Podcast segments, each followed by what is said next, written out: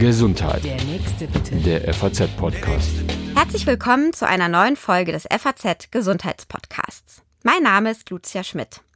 Ich möchte heute über das Thema Zwangsstörung sprechen. Und bevor wir so richtig einsteigen in das Thema, möchte ich Ihnen, liebe Hörer, mal zwei, drei Fragen stellen. Sind Sie ganz sicher, dass Sie heute Morgen Ihren Herd abgestellt haben? Und was ist eigentlich mit der Haustür? Ist die wirklich, wirklich zu? Und haben Sie den Frühstückstisch in der richtigen Reihenfolge heute gedeckt? Nicht, dass noch ein Unglück heute kommt.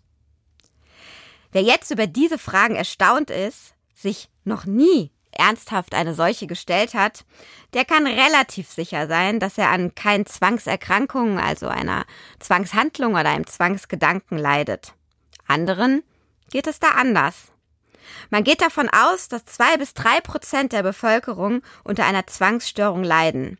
Damit gehört die Zwangsstörung zu den häufiger, häufigeren psychiatrischen Erkrankungen. Und wie entsteht so eine Zwangserkrankung? Also Psychologen sagen, letztendlich alle Menschen müssen im Leben mit Risiken leben. Man weiß nicht, keiner von uns, was einem widerfahren wird oder auch nicht. Menschen, die eine solche Zwangsstörung entwickeln, die versuchen genau dieses Lebensrisiko irgendwie abzumildern, kontrollierbar zu machen, ertragbarer zu machen.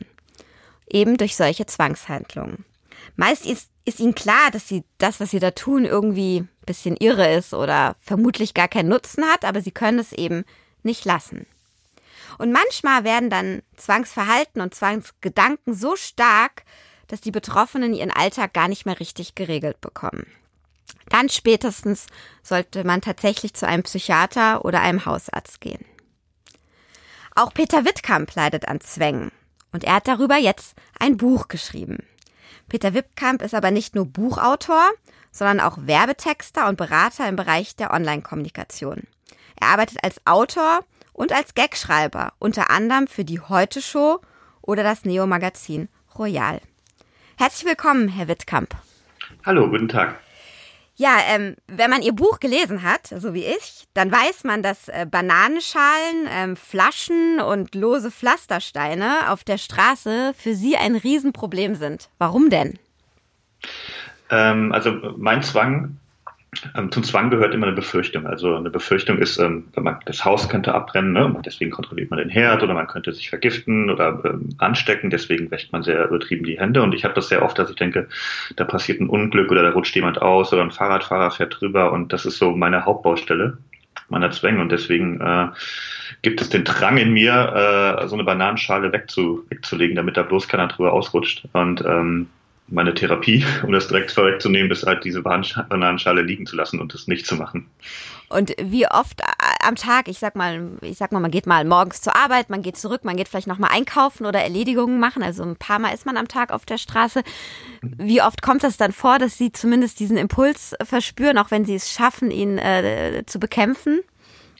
Boah, der Impuls äh, an Zwänge jetzt, äh, all meine Zwänge, das ist bestimmt auch hundertmal am Tag, manchmal, manchmal vielleicht sogar tausendmal, ähm, dass ich da nachgebe und das mache, was der Zwang mir sagt. Äh, das hängt so ein bisschen von meiner, von meiner Tageslaune ab und wie, wie gut ich mich fühle und wie gut ich gerade gegen diese Zwänge ankämpfe. Aber ähm, also gestern kann ich berichten, äh, war ein Tag, wo ich einfach gar nichts zugelassen habe und ich bin, äh, habe mir eine neue Brille gekauft und habe auf dem Weg eine wirklich sehr, sehr rutschige Bana äh, äh, Bananenschale gesehen. Die war schon richtig vergammelt und richtig. Ich bin da mit dem Fuß so mal leicht drüber, die war richtig rutschig. Ich habe sie einfach liegen lassen, war sehr stolz auf mich. Ähm, also gestern habe ich den Zwängen kaum Raum gegeben. Das kann aber auch äh, äh anders aussehen in schlechten Tagen. Jetzt haben Sie Ihr Buch geschrieben, das heißt, für mich soll es Neurosen regnen. Ähm, damit haben Sie diese Erkrankung eben öffentlich gemacht, aber Sie haben diese Krankheit ja oder diese Zwänge ja schon sehr, sehr lange. Ähm, mhm. Bisher haben Sie wenig drüber geredet. Wie kann man denn, wenn Sie jetzt erzählen, Sie haben bis zu tausendmal am Tag zumindest so einen Impuls, wie konnten Sie das, sage ich mal, geheim halten oder den Alltag so gestalten, dass vielleicht wenige davon etwas mitbekommen haben? Ähm, Zwangskranke sind Meister im Verstecken. Ähm, egal welchen Zwang sie haben. Ähm, sie haben ja anfangs gesagt, die, die Leute wissen, dass sie eigentlich was Irrationales machen und das, das weiß der Zwangskranke im Gegensatz zum Psychotiker vielleicht. Also er weiß, das ist eigentlich Quatsch oder auf jeden Fall übertrieben. Ähm, und deswegen ist ihnen das peinlich und deswegen verstecken die es gerne. Ähm, so diese, die meisten Impulse, die passieren ja nur im Kopf, also die, die kriegt gar keiner mit, aber ähm, ich sage jetzt mal so jemand, der, der einen starken Waschzwang hat, auch der wird ähm, so ein bisschen wie ein Alkoholiker, wird das verstecken wollen. Also der geht ähm, vom Essen, sagen wir mal, ähm, hat er sich schon dreimal die Hände gewaschen, hat aber einen Impuls, hat wieder was angefasst und denkt, es könnte vielleicht äh, lieber nochmal Hände waschen. Der wird den Leuten nicht sagen, ich gehe nochmal auf Toilette Hände waschen, sondern er sagt, ich, ich habe noch was vergessen, ne? ich gehe nochmal in die Küche, wäscht sich da die Hände. Oder ich, äh, ach, heute schwache Blasen, ne? geht nochmal auf Toilette und versteckt das einfach, das vierte, fünfte, sechste, siebte Mal waschen. Genauso wie jemand, der ähm, der gerne, äh, der ein Alkoholproblem hat und, und morgens vielleicht schon was trinken will, der, der hat auch da heimlich seine Verstecke in der ganzen Wohnung aufgebaut, wo er heimlich einen Schluck nehmen kann, weil er auch weiß, genau wie der Zwangskranke, das ist nicht normal, das ist mir peinlich vor anderem und deswegen verstecke ich es. Und ähm, man kann Zwänge sehr, sehr gut verstecken. Ähm, jetzt bei mir zum Beispiel, äh, ich warte dann immer ab, bis da gerade keiner geht, wenn ich dann doch mal was von der Straße wegnehme oder ähm, äh, ich warte, bis es dunkel wird oder ähm, ich lasse mir eine Ausrede einfallen, äh, warum ich nochmal zurückgehen muss oder hey Leute, ich habe eine E-Mail vergessen, geht schon mal vor, äh, ich schreibe die noch. Also man, man kann sehr, sehr gut verstecken dann. Aber geht es Ihnen denn jetzt besser, wo, äh, sage ich mal, alle, viele wissen, dass Sie eben diese Gedanken haben und wo Sie jetzt auch so, so offen darüber reden? Hilft Ihnen das, äh, damit umzugehen, dass Sie zum Beispiel solche Tage wie gestern äh, gut meistern? Äh, ja, definitiv. Also es hat mehrere Vorteile für mich. Zum einen beschäftige ich mich noch mehr mit der Krankheit und lese noch mehr darüber und kann das noch mehr wissenschaftlich auseinandernehmen und, und das hilft dabei zu erkennen, dass das eigentlich zum großen Teil großer Quatsch ist. Das zweite ist, dass mir Leute schreiben und ich Geschichten von Leuten höre, die, die auch betroffen sind und das hilft ungemein. Also vor allen Dingen, wenn das, wenn das erfolgreiche Leute ist oder Leute, die sonst ganz normal sind, ähm, da freue ich mich, also nicht für Sie, aber da freue ich mich zu hören, dass, dass Sie äh, auch diese Art Virus im Kopf haben. Und das Dritte ist, ähm, ich kann manchmal einfach auch sagen, ähm, was mich gerade stört, weil die Leute das jetzt wissen. Also kleine Anekdote, ich war neulich mal im Urlaub und ähm, ich habe mich dann auf so einen Plastikstuhl äh, gesetzt und der ist so rein, eingerissen hinten. Die, die Lehne ist so ein mhm. billiger äh, Plastikstuhl, wie die oft in Urlaubs äh, Haciendas vorhanden sind. Und äh, äh, der normale Impuls wäre jetzt, glaube ich, jeden Urlaubers zu sagen, komm, den stellen wir zur Seite. Vielleicht merkt der Besitzer nicht, dass wir den kaputt gemacht haben. Dann rechnet der uns nicht 20 Euro drauf oder so. Und äh, mein Gedanke ist natürlich aus dieser Angst, dass was passieren könnte, da, da, da setzt sich jemand drauf, der weiß nicht, dass der eingerissen ist und dann geht man dann auch gerne vom Schlimmsten aus, dann bricht er sich das Genick oder äh, äh, und zwei Wochen später schreibt uns der Besitzer dieser Urlaubsvilla, äh, warum haben Sie das nicht gesagt, hier ist jemand gestorben. Und ähm, das heißt dann für mich, ich muss diesen Stuhl loswerden. Der darf da nicht weiter stehen. Und ähm, früher hätte ich vielleicht ähm, ähm, weiß ich nicht, den nachts weggenommen oder mich nochmal extra so draufgesetzt, dass er wirklich kaputt geht und mein Freund gesagt, huch, jetzt ist er wirklich kaputt, jetzt müssen wir ihn wegschmeißen, jetzt können wir es nicht mehr verstecken. Und äh, in der Situation konnte ich dann einfach sagen, hey, ihr wisst von meiner Krankheit, ich habe gerade diese Befürchtung und ich gehe jetzt einfach zur Mülltonne, schmeiß den weg und äh, falls wir da was äh, extra berechnet werden äh, bekommen, dann bezahle ich das. Das macht es also manchmal einfacher. Mhm. Jetzt ist das ja dann, klingt ein bisschen so nach Selbsttherapie und eben, oder die, die Hilfe vom Umfeld. Ähm, Sie haben sich aber auch wirklich professionelle Hilfe geholt, mhm. habe ich gelesen. Also Sie haben die Erkrankung ja schon länger und es begann auch mit einem Waschzwang, dem Beispiel, was Sie vorhin genannt haben. Wo war der Punkt, sich Hilfe zu holen und was können Sie aus Ihrer Erfahrung weitergeben an Menschen, die eben noch nicht öffentlich darüber reden, aber sehr unter Zwangsgedanken und Zwangshandlungen leiden? Ähm ich würde äh, vielleicht noch ganz, ganz äh, Zwangsgedanken, Zwangshandlungen werden im Deutschen immer so, so voneinander, äh, ähm, voneinander getrennt. Eigentlich gehört das sehr zusammen. Man hat immer, man, man macht nur eine Zwangshandlung, also sagen wir mal waschen, wenn man Gedanken hat, die sehr, sehr stark sind. Also äh, zu jedem Waschzwang gehört die Angst, man könnte sich irgendwie anstecken oder andere anstecken oder nicht sauber sein oder äh, ist es eklig, wenn man was anfasst. Also das ist eigentlich schon ein Zwangsgedanke, der erst zu der Zwangshandlung führt. Ähm, im Englischen ist das ein bisschen einfacher. Da heißt es äh, Obsession Compulsive Disorder. Und. Obsession ist immer diese Angst, äh, jemand könnte was passieren, ich könnte mich anstecken, ich könnte, alles Mögliche, wovon äh, Angst haben kann, wovor Menschen Angst haben können. Mhm. Und äh, Compulsion ist dann eben, was man macht, ähm, äh, um das abzumildern. Also zum Beispiel waschen oder eine Bananenschale weglegen oder auch, ähm, dass man rein gedanklich gegensteuert. Ne? Also vielleicht hat man Angst, dass der Partner verunglückt im, im, äh, im Auto, beim Autofahren. Man muss immer gute Fahrt wünschen. Ja, und hat Angst, wenn man das nicht gemacht hat, dann, dann passiert was und so. Und wenn man merkt, um auf die Frage zurückzukommen, dass man, dass man irgendwie öfter diese Ängste hat, dass sich gewisse Sachen wiederholen, dass man, ähm, dass man betroffen sein könnte, ähm, gerne zum Hausarzt oder vielleicht auch zum Psychologen gehen und mit ihm darüber reden. Denn je früher man da ansetzt, desto besser kann das auch ähm, therapiert werden. Und wobei war bei Ihnen der Punkt, dass Sie gesagt haben, okay, so geht's echt nicht mehr weiter, ich muss mir jetzt Hilfe holen? Das war, als ich so langsam gemerkt habe, dass das alles mehr wird. Ich hatte diesen Waschzwang, äh, der war schon äh, lange abgelegt in meiner Jugend und ich habe das gar nicht so als Krankheit betriff, äh, begriffen. Ich habe gedacht, ich bin so ein bisschen übervorsichtig und mache mir öfter mal Gedanken um andere. Äh, das ist so eine Art Tick. Und irgendwann habe ich gemerkt, ich habe ein bisschen Schwierigkeiten, die Wohnung zu verlassen, weil da was passieren könnte. Ich, ich merke, dass ich äh, so ein bisschen magisches Denken einsteigt. Also wenn ich das mache, dann könnte das passieren, was auch zu den Zwängen gehört. Ähm, und als ich gemerkt habe, ich werde da zunehmend im Alltag behindert, habe ich äh, einen Therapeuten aufgesucht. Mhm. Jetzt haben Sie eben schon das Wort äh, magische Denken auch genannt. Ähm, dass dem oder dieser Krankheit oder diesem Verhalten ähm, ist auch ein großer Teil Ihres Buches gewidmet. Und wenn man sich damit ein bisschen befasst, stößt man sehr schnell darauf, dass dieses magische Denken wohl noch sehr viel mehr Menschen betrifft als ähm, Zwangsgedanken, Zwangshandlungen. Sie haben das ja eben erklärt, das ist eigentlich dasselbe. Können Sie vielleicht noch mal ein bisschen aufklären, was versteht man unter magischem Denken? Ja, also in einer einfachen Form kennt das jeder, ähm, wenn man ähm, zwei Dinge verknüpft, die eigentlich nicht äh, äh, zueinander gehören, also kausal, aber man denkt, das hat irgendwie einen Einfluss. Also ganz beliebt äh, bei Sportlern äh, oder Hobbysportlern Rituale. Also ich muss immer mit dem rechten Fuß auf dem Platz, hat Boris Becker übrigens immer gemacht, äh, immer mit dem rechten Fuß auf dem Platz. Oder der, der Fußballer, der immer zuerst den linken Schuh binden muss. Oder ähm, wenn man ähm, wenn man sich vielleicht sich auf einen neuen Job beworben hat und sagt, so pass auf, also man hat so ein bisschen Druck und sagt sich dann, wenn die nächsten fünf Ampeln grün bleiben, dann bekomme ich den Job. Und das ist eigentlich schon magisches Denken, weil äh, diese Ampeln, haben sehr, sehr wenig mit den Personalverantwortlichen in der Firma zu tun. Ähm, das heißt, die Ampeln haben eigentlich keinen Einfluss. Und trotzdem äh, machen viele Leute so kleine Wetten gerne mit sich selber, um einfach äh, ja, so ein bisschen spielerisch äh, ihr, ihr Leben zu erweitern. Das ist vollkommen okay. Also ähm, nur bei Zwangskranken wird das mehr und mehr und wird auch mit sehr, ähm, sehr ungünstigen Themen verknüpft.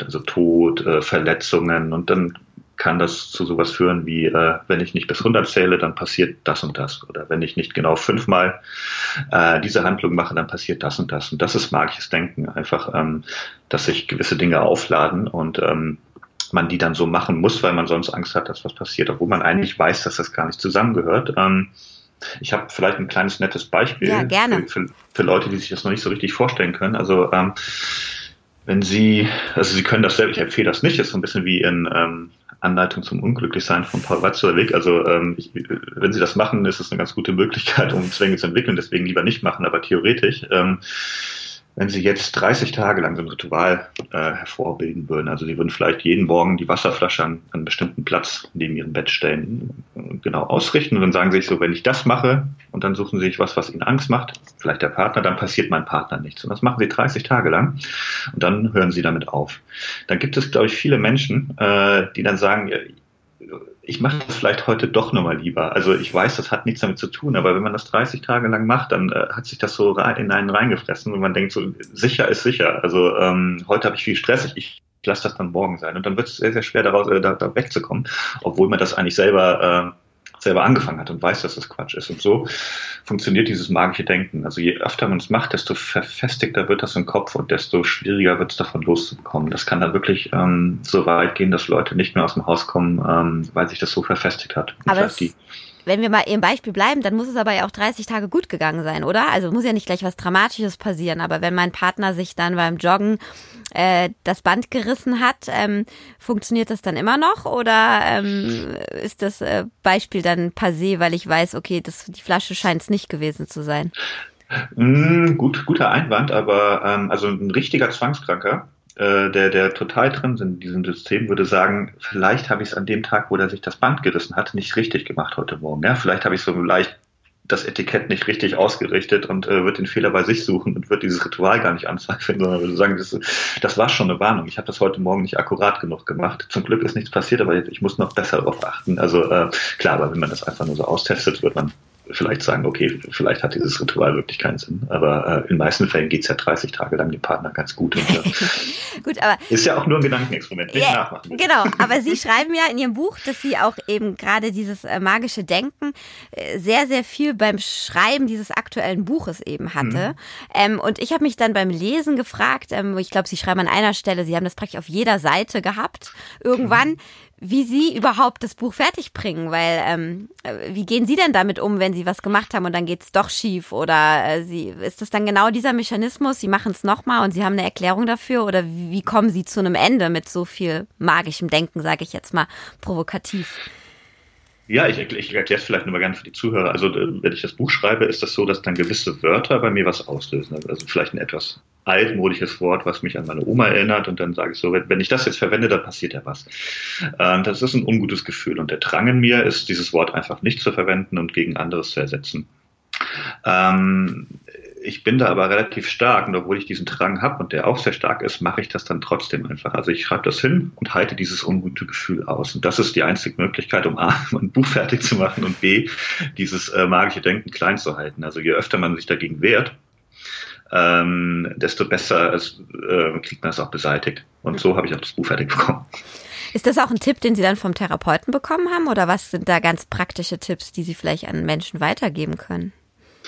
Ja, also jeder Therapeut wird Ihnen das raten, Ihre Zwänge zu ärgern, das Gegenteil von dem zu machen, was Sie wollen, oder zumindest nicht darauf einzugehen oder es einfach zu lassen. Also es ist, ähm, ich habe ja ein Kapitel in meinem Buch, wo einfach nur steht, was hilft gegen Zwänge, lassen Sie es sein. Das wird dann noch ein bisschen weiter auch ähm, erklärt, aber tatsächlich ist das ähm, die Basis jeder Behandlung gegen Zwänge ähm, sein lassen. Und ähm, manchmal sind dann auch die Leute überrascht, dass es dann doch ähm, trotz aller theoretischen Vorbesprechungen mit dem Therapeuten immer nur eigentlich diese eine Sache. Es ist einfach nicht mehr zu machen. Also ähm, der komplizierteste Waschzwang mit äh, krassesten Regeln. Also man muss sich vielleicht achtmal immer genau die Hände waschen, dann viermal abtrocknen und noch zweimal föhnen. Das gibt's alles. Ähm, ähm, das lässt sich, äh, also dieses komplexe äh, Ritual lässt sich beseitigen, indem man es einfach nicht macht. Also es ist, ist, eigentlich sehr, sehr einfach und natürlich dann für Betroffenen sehr, sehr schwer, weil da ist ja eine Angst dahinter. Und, mhm. und man muss, sie brauchten dann praktisch, wenn sie sowas abgelegt haben, immer die Bestätigung, dass es auch wirklich dann gut geht, also dass die Angst nicht eingetreten ist, dass es dann sozusagen die Belohnung und dann kann man das auch annehmen, also oder ja, es ist auch nicht ganz einfach. Also sagen wir mal, jemand hätte wirklich dieses fiktive Beispiel, was ich eben genannt mhm. habe mit der Wasserflasche. Und das wäre sein Zwang, er muss das immer so hinstellen, ähm, sonst passiert seiner Partnerin was und irgendwann lässt er das sein. Und am dritten Tag, an dem er das sein lässt, ist genau das, was Sie gesagt haben. Da mhm. verunglückt der Partner. Vielleicht nicht schwer, aber schon so. Und dann muss der aushalten und sagen, das, das hat nichts mit der Flasche zu tun. Das ist einfach ein Zufall. Ähm, ich fange nicht wieder an, diese Flasche hinzustellen, nur damit es meinem Partner gut geht, weil das hat überhaupt nichts miteinander zu tun. Aber solche Zufälle, und das erlebe ich auch oft, äh, machen es natürlich schwerer. Also ähm, mhm. da muss man sich eben sagen, das ist das ist das Leben, das kann ich nicht alles beeinflussen. So wie Sie anfangs gesagt haben, ja. Zwangskranke will gerne die perfekte Welt, aber die gibt es nicht. Man kann nicht alle Risiken beseitigen, man kann auch nicht alle Zufälle beseitigen. Genau, das ist ja sozusagen äh, die, die Ursache, die dann eben auch Psychologen und Experten, wobei sie auch schon ein kleiner Experte sind, ähm, sozusagen nennen. Was ich aber, auf was ich noch gestoßen bin bei Ihnen im Buch, was ich einen interessante, ähm, eine, ja, interessanten Gedanken fand, äh, wo Sie versuchen zu erklären, warum Sie glauben oder wie Sie sich erklären, dass Sie an dieser Erkrankung leiden. Und zwar, dass Sie so viele schöne Dinge im Leben eigentlich haben und so einen kreativen Beruf und ähm, viele Dinge, die Ihnen sehr viel Spaß Spaß machen und dass sie diese schönen Dinge und dieses gute Leben, was sie eigentlich äh, haben, objektiv, aber offensichtlich auch subjektiv, ähm, dass der, der Preis, den sie dafür bezahlen, ist eben Zwänge zu haben. Ähm, mein erster, meine erste Frage dazu wäre, genau, vielleicht können Sie das nochmal in Ihren eigenen Worten sagen, äh, dass ich das auch richtig wiedergebe.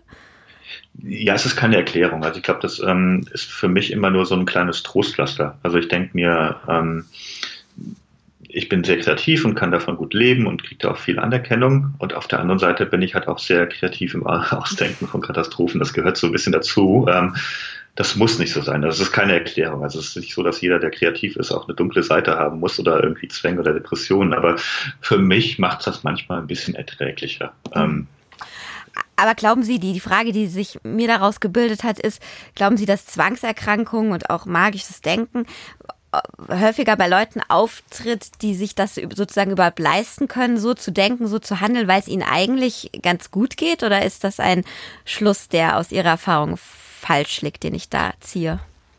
Ja, aus der wissenschaftlichen ähm, Perspektive kann ich sagen, dass Zwänge ähm, komplett, äh, komplett losgelöst von, von Klasse oder Einkommen oder ähm, ähm, irgendwelchen sozioökonomischen Faktoren äh, auftreten. Bei mir, also ich habe den Vorteil, dass ich damit ähm, ganz gut umgehen kann, weil ich das auch immer gut reflektieren kann und äh, in Therapie bin. Ähm, jemand, der in ähm, äh, vielleicht im Entwicklungsland lebt, ähm, wo die Krankheit überhaupt nicht thematisiert ist und wo die vielleicht auch gar nicht bekannt ist, wird da sehr viel mehr Schwierigkeiten haben. Aber nichtsdestotrotz tritt die auch da auf. Ähm, und was man nur sagen kann, also um auf Ihre Frage zu kommen, ähm, intelligente Leute, habe ich neulich in einem Buch über Zwänge gelesen von einem Therapeuten, neigen dazu, auch bei ihren Zwängen noch kreativer zu sein und diese auch weiterzuentwickeln und noch, noch, noch, noch, ähm, weitere Katastrophen sich auszudenken. Also da sind die Zwänge vielleicht ein bisschen facettenreicher, aber ähm, grundsätzlich ist, ähm, kann jeder davon betroffen sein. Das ist ähm, ein Problem, was alle Schichten erfasst. Ja, Herr Wittkamp, vielen Dank. Ich denke, dass Sie mit so einem offenen Buch, also wo man wirklich ganz anschaulich verstehen kann, ähm, was da in so einem Menschen, der daran leidet, vorgeht, auch etwas für all diese Menschen tun dass die ähm, eben auch, ja, wie Sie vorhin gesagt haben, dass man die auch in ihren Zwängen besser annehmen kann und da auch drin begleiten kann. Ja, wer mehr über dieses Buch und äh, Herrn Wittkamp erfahren will, der kann das Buch natürlich selbst lesen. Es heißt, für mich soll es Neurosen regnen, mein Leben mit Zwangsstörungen und ist äh, vor kurzem erschienen. Ähm, Ihnen, liebe Hörer, vielen Dank fürs Zuhören und ähm, wenn es Ihnen gefallen hat, freuen wir uns natürlich sehr, wenn Sie auch beim nächsten Mal wieder dabei sind. Vielen Dank. Gesundheit. Der nächste bitte. Der FAZ-Podcast.